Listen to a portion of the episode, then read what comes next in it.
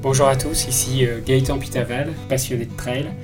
Je vais vous partager des histoires de trail à travers ce podcast, des histoires d'hommes, de femmes, des aventures, des émotions, mais aussi des histoires de courses mythiques. Bienvenue à tous. Les rêves, ils évoluent. Hein. tu veux faire certaines choses et quand tu as fait ça, tu veux faire une autre chose. Mais je suis heureux, je suis content parce que j'ai fait des bons choix, des mauvais choix, mais j'ai arrivé à, faire une vie qui, me donne le bonheur.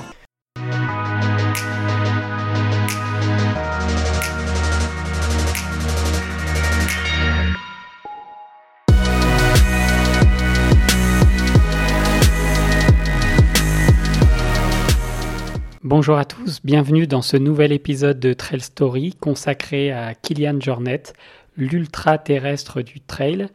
Aujourd'hui, nous parlerons un peu moins des performances euh, entre elles de Kilian Jornet. Nous parlerons surtout de son projet fou, euh, projet Summit of My Life, avec l'ascension des plus grands sommets du monde par Kilian entre 2013 et 2017. Donc un épisode époustouflant avec des performances tout aussi fabuleuses euh, réalisées par un être euh, hors du commun. C'est parti pour le nouvel épisode de Kylian Jornet, l'extraterrestre ou l'ultraterrestre du trail.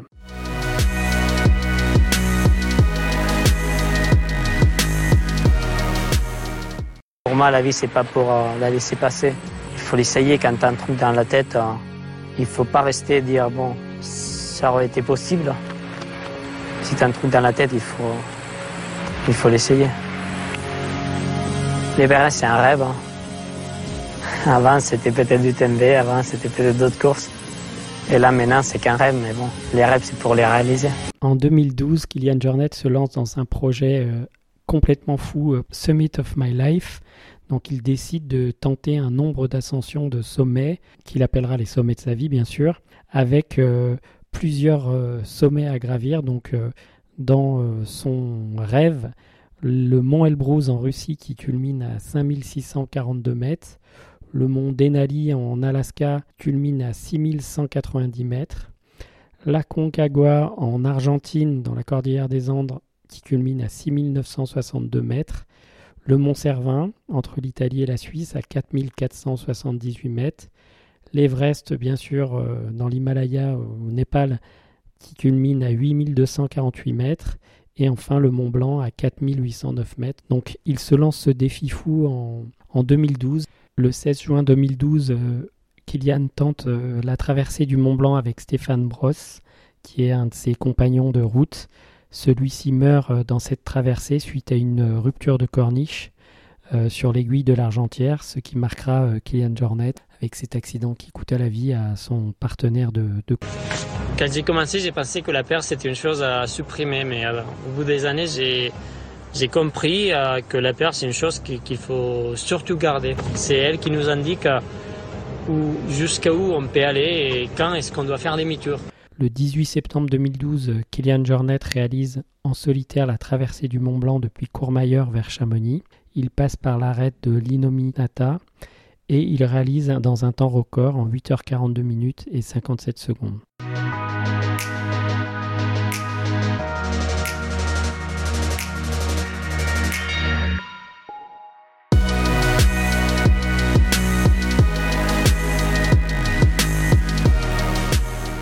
En 2013, Kylian Jornet est champion du monde des Skyrunner World Series. Il est champion du monde de ski alpinisme en vertical rest. Le 11 mai, il est vainqueur de la Transvulcania. Le 26 mai, il est vainqueur à Zegama du marathon. Le 30 juin, il est vainqueur du marathon du Mont Blanc en 3h30. Il ose gravir le Mont Blanc en short et en basket.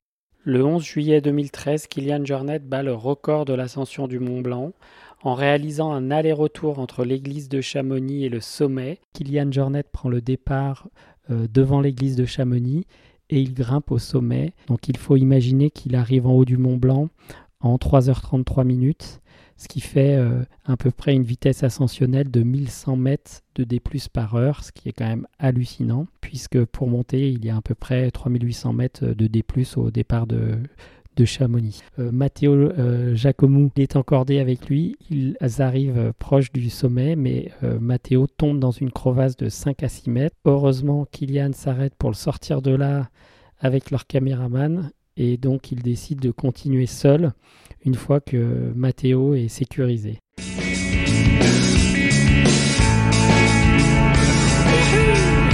Quand tu es là-haut, c'est la sensation de, sens de la vie qui. Tu te dis, bon, c'est pour ça que je vis. C'est pour avoir ces moments. Ah, c'est la vie. Regardez ça, incroyable. Donc il arrive à l'église de Chamonix en 4h57 après son départ, soit 14 minutes de mieux que le précédent record. Le 21 août 2013, il bat le record de l'ascension aller-retour du Mont Cervin en 2h52 minutes. On est mal foutu hein, comme, comme, animal. Les pieds, ils ne nous permettent pas de, de marcher dans les rochers.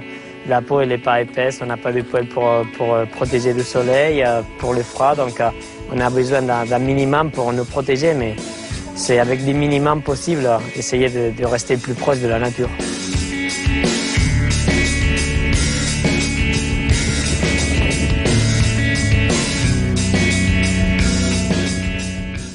2014, Kylian Jornet continue sur sa lancée.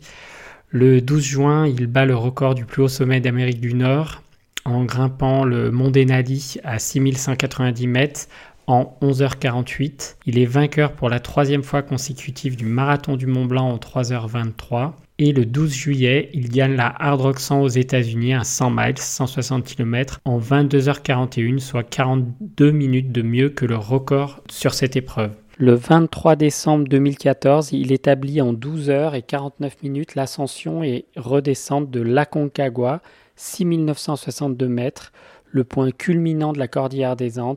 Je me sentais très bien jusqu'à 6600 mètres et partir là c'était très difficile. Je pense que j'ai accusé un peu de, mal d'altitude. Et les derniers 300 mètres de montée puis toute la descente jusqu'au camp base à nouveau, ça, ça a été très très dur, très difficile. Là j'ai pu manger, j'ai pu boire et, avoir beaucoup de force pour, pour finir, finir en vitesse jusqu'à l'arrivée. 12 heures et 49 minutes, c'est le nouveau record que Kylian Jornet vient d'établir. Voilà encore une année 2014 euh, comblée par des records. En 2015, il est encore une fois vainqueur de la Hard Rock 100 aux États-Unis le 12 juillet et le 9 août, il est vainqueur de la Sierra Zinal. Cette année-là, il devient papa euh, d'une petite fille avec l'athlète norvégienne Emily Fosberg, avec qui il a une petite fille. Et en fait, euh, si on veut être bon, si on veut faire une activité, il faut y passer des années, il faut être passionné et pas attendre des résultats pour euh, le même moment, mais être patient pendant des années. En 2016, il est encore vainqueur de la Hard Rock 100 pour la troisième fois et le 22 mai, il est aussi vainqueur de Zegama qu'il gagne pour la huitième fois.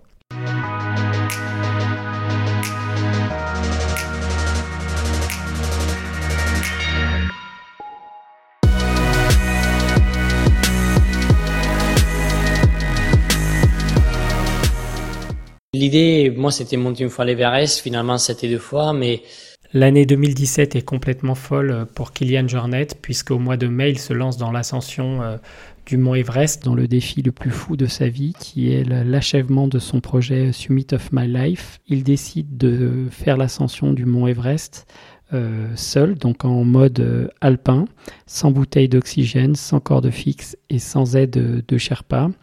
Donc il décide de rejoindre le, monastère de Rongbuk qui est à 5100 mètres d'altitude par la voie normale tibétaine.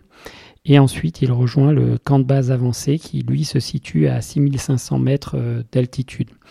Donc pour cela, il doit euh, longer une moraine de 15 km. Il se repose deux heures dans ce camp de base avancé, puis il, reprend son ascension. Euh, j'étais parti du camp de base de l'Everest, du dernier village à Rombouc. Et j'ai fait un, single push, donc une montée jusqu'au sommet sans arrêt, ça durait 26 heures. Dans la montée, ça allait bien, j'étais un peu dans les mêmes temps que, que je faisais à l'entraînement, jusqu'à 7600 mètres. Euh, là, j'ai commencé à avoir des, crampes dans l'estomac, puis des vomissements. Euh, je voyais, j'étais pas dans un bon rythme déjà parce qu'il fallait s'arrêter souvent. J'étais déjà presque à 8000 mètres. J'ai dit, bon, tant que tu es là, vas-y jusqu'au sommet et tant qu'il n'y a pas de danger pour la vie. J'ai senti que dans ma tête, j'étais bien, j'avais pas de problème d'EDM. Donc bon, j'allais doucement, mais, j'étais serein. Puis à minuit, j'arrivais au sommet. J'ai resté là une vingtaine de minutes. Et après, souffler un peu et commencer à redescendre.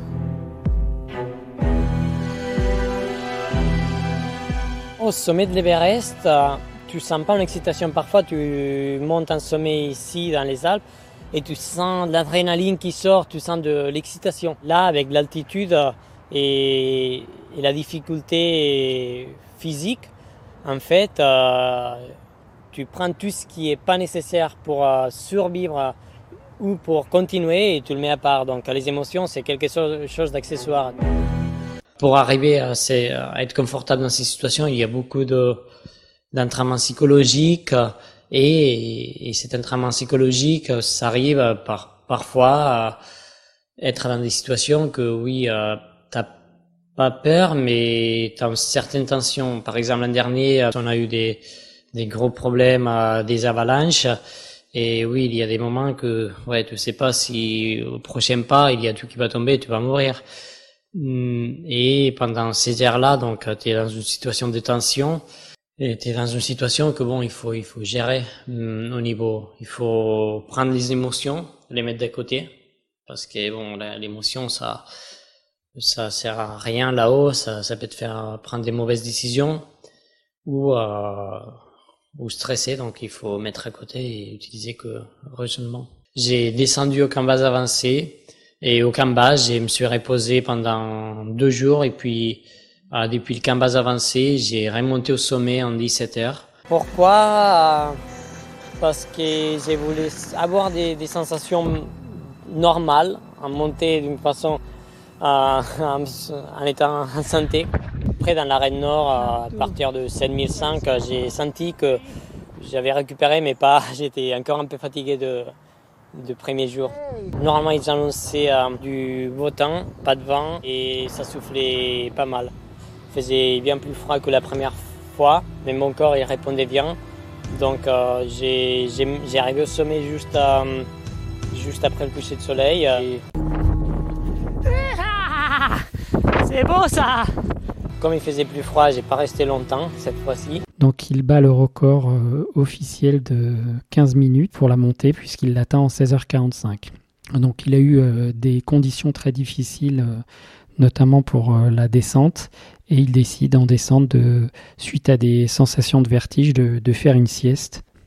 J'avais une sensation de somnolence. Euh, je ne savais pas si j'étais dans un rêve ou si c'était la réalité. Donc c'était une confusion.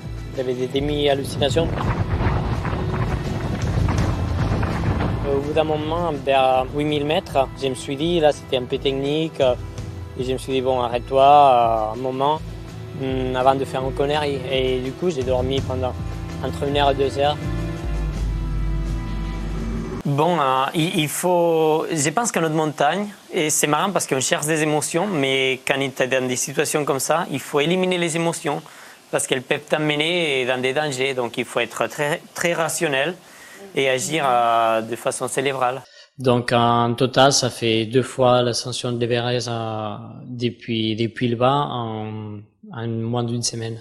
Ce, record reste incroyable dans l'histoire de l'alpinisme puisque aucun homme avant lui n'avait réalisé cet exploit hors norme, donc deux ascensions de l'Everest en moins d'une semaine, en mode alpin, donc sans assistance, sans corde, sans oxygène, ce qui est euh, complètement ahurissant. Dans cette année incroyable de 2017, il est vainqueur le 25 juin du marathon du Mont Blanc en 3h45. En juillet 2017, donc euh, deux mois après son record de double ascension de l'Everest, il se lance sur la Hard Rock 100. Donc la Hard Rock 100, c'est une course mythique américaine qui est euh, assez médiatisée car euh, les meilleurs trailers du monde s'y affrontent. Donc course de 162 km, 10 500 mètres de dénivelé positif et qui culmine en moyenne à 3500 mètres d'altitude avec un passage notamment à 4300 mètres d'altitude au milieu du Colorado.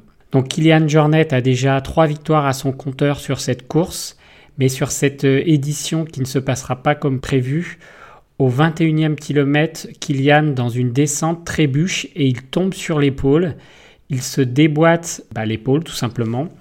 Et euh, au lieu d'abandonner, il décide de continuer. Il se remet l'épaule euh, en place. Il prend une écharpe, enfin un, strap, et il se bande le bras et l'épaule pour éviter que ça lui fasse mal. Après 60 euh, km, il se fait passer un bandage donc au ravitaillement et donc il décide de, de, continuer la course. Donc les conditions météo sont complètement dingues. Donc il y a des pluies torrentielles, des orages, de la grêle, des éclairs, mais lui il continue. Et euh, donc euh, au 90e kilomètre, il rejoint Joe Grant qui est en tête de course. C'est là où il met une accélération. Et euh, dans ses derniers 10 km, il finit finalement par euh, remporter cette Hard Rock 100 2017 et il embrasse le mythique rocher, euh, le, Kiss de Hard Rock, donc c'est le fameux rocher de la Hard Rock 100. Donc il réalise cet exploit en 25h32 et il est seulement à une heure de son temps de référence de 2015. Donc une année 2017 complètement incroyable pour euh, Kylian Jornet avec ses victoires, ses deux ascensions de l'Everest et euh, une victoire dantesque sur la Hard Rock 100.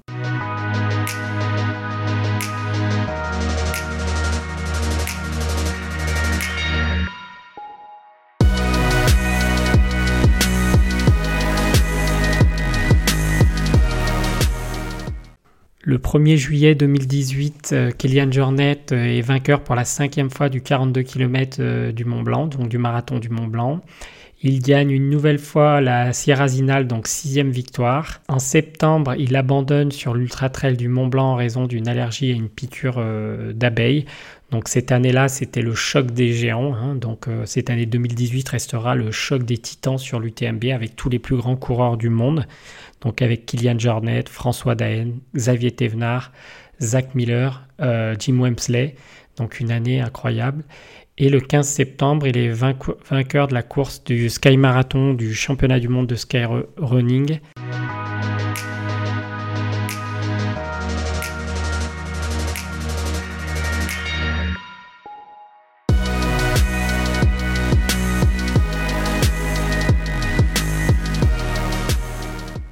2019, il remporte pour la neuvième fois Zegama en 3h53.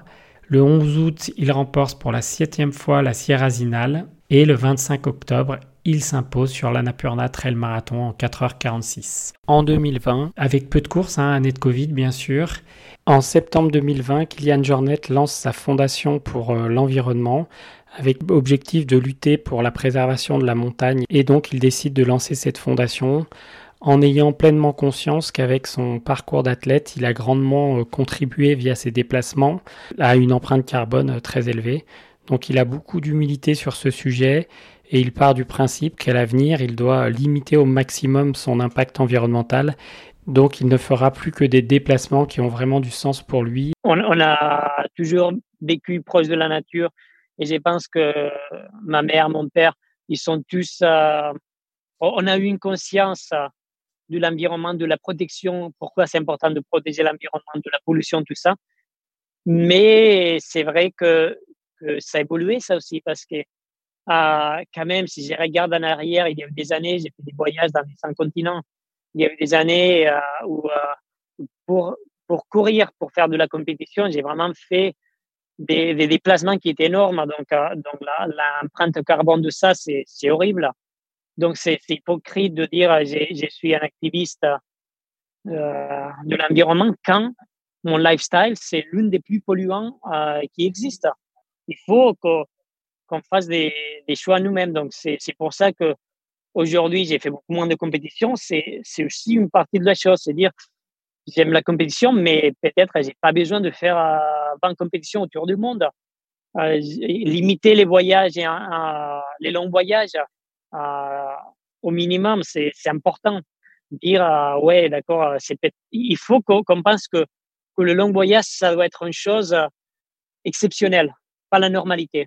Et, le, le, système du sport, il est créé autrement. Le système de sport dans tous les sports, c'est dire on déplace les meilleurs compétiteurs autour du monde pour, pour les montrer et pour euh, batailler, tout ça. Et tu dis, ouais, c'est super, mais, mais quand tu vois l'impact qu'on a, c'est quand même énorme. Donc, je pense qu'il faut qu'on réfléchisse au modèle du sport. Et il faut qu'on réfléchisse aussi chacun notre modèle de vie. Je disais comment, on mange, comment on chauffe à notre maison, comment on se déplace. Je pense qu'il faut prendre conscience de ce qu'on, euh, de notre empreinte et voir euh, comment on peut être un peu plus responsable. Euh, le 27 novembre, il abandonne, il abandonne sa tentative de record du monde de 24 heures sur piste à Mandalen en Norvège sur blessure. Donc euh, après euh, plus de 10 heures de course et 134 euh, km. Kylian Jornet reste une icône dans la discipline trail. Avec son parcours et ses multiples records sur ces 20 dernières années, il reste l'athlète le plus charismatique du circuit et surtout c'est une personne qui reste humble et connectée à ses valeurs et à la nature. Donc il reste fidèle à son style de vie depuis tout ce temps sans céder au, mirage du marketing. Ma vie, ça servi aussi à ça, ça servi à arriver à ce moment-là et de sentir euh, ces petits rêves d'enfants, ils sont accomplis.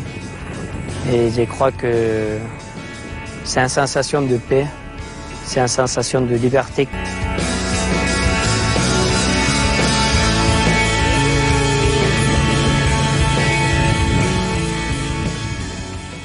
Voilà, cet épisode de Trail Story est maintenant terminé. Je vous remercie de votre écoute. Si vous avez apprécié cet épisode, je compte sur vous pour les personnes qui écoutent ce podcast sur Apple Podcast pour noter 5 étoiles cet épisode. Cela m'aidera beaucoup dans la jungle du référencement des podcasts euh, sur Internet. Vous pouvez retrouver tous les épisodes de Trail Story sur trailstory.fr. Et donc la semaine prochaine, nous suivrons l'aventure de Jean-Luc sur l'échappée belle, une course magnifique dans le massif de Beldon, un ultra trail très corsé avec 149 km et 11 400 mètres de dénivelé positif, un paysage de montagne et d'altitude avec un parcours exceptionnel.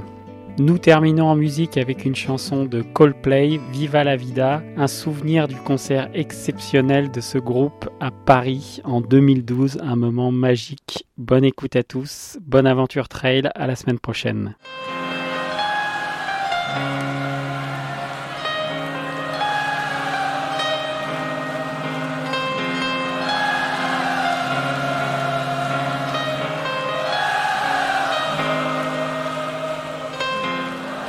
Glasgow.